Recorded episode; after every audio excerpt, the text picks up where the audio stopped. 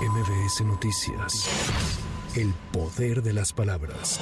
Durante la conferencia matutina, ahora desde Sinaloa, la secretaria de Seguridad y Protección Ciudadana, Rosa Isela Rodríguez, informó que en octubre pasado se registraron 2.404 homicidios dolosos y 65 feminicidios en México. Indicó que en el mes pasado los delitos del fuero federal disminuyeron 24.3% en comparación con diciembre de 2018, al inicio de esta administración. La incidencia delictiva del fuero federal tuvo una reducción de 24.3% es hasta el mes de octubre. En cuanto al homicidio doloso, disminuyó 21.8%. Aquí está el homicidio doloso por estado. Seis entidades concentran el 47.2%, siendo Guanajuato el primer lugar, Estado de México, Baja California, Chihuahua, Jalisco, Michoacán. Adelante.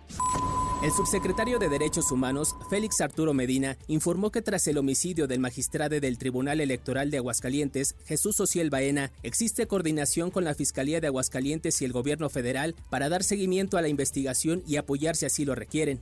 Hemos estado atentos por instrucciones eh, del señor presidente y del Gabinete de Seguridad respecto al seguimiento de la investigación que está realizando la Fiscalía del Estado correspondiente al hallazgo del cuerpo sin vida de la magistrada y de una persona más. Existe coordinación, hemos estado en, comunicación con ellos y vamos a prestar eh, todo el apoyo que sea necesario si así lo requiere.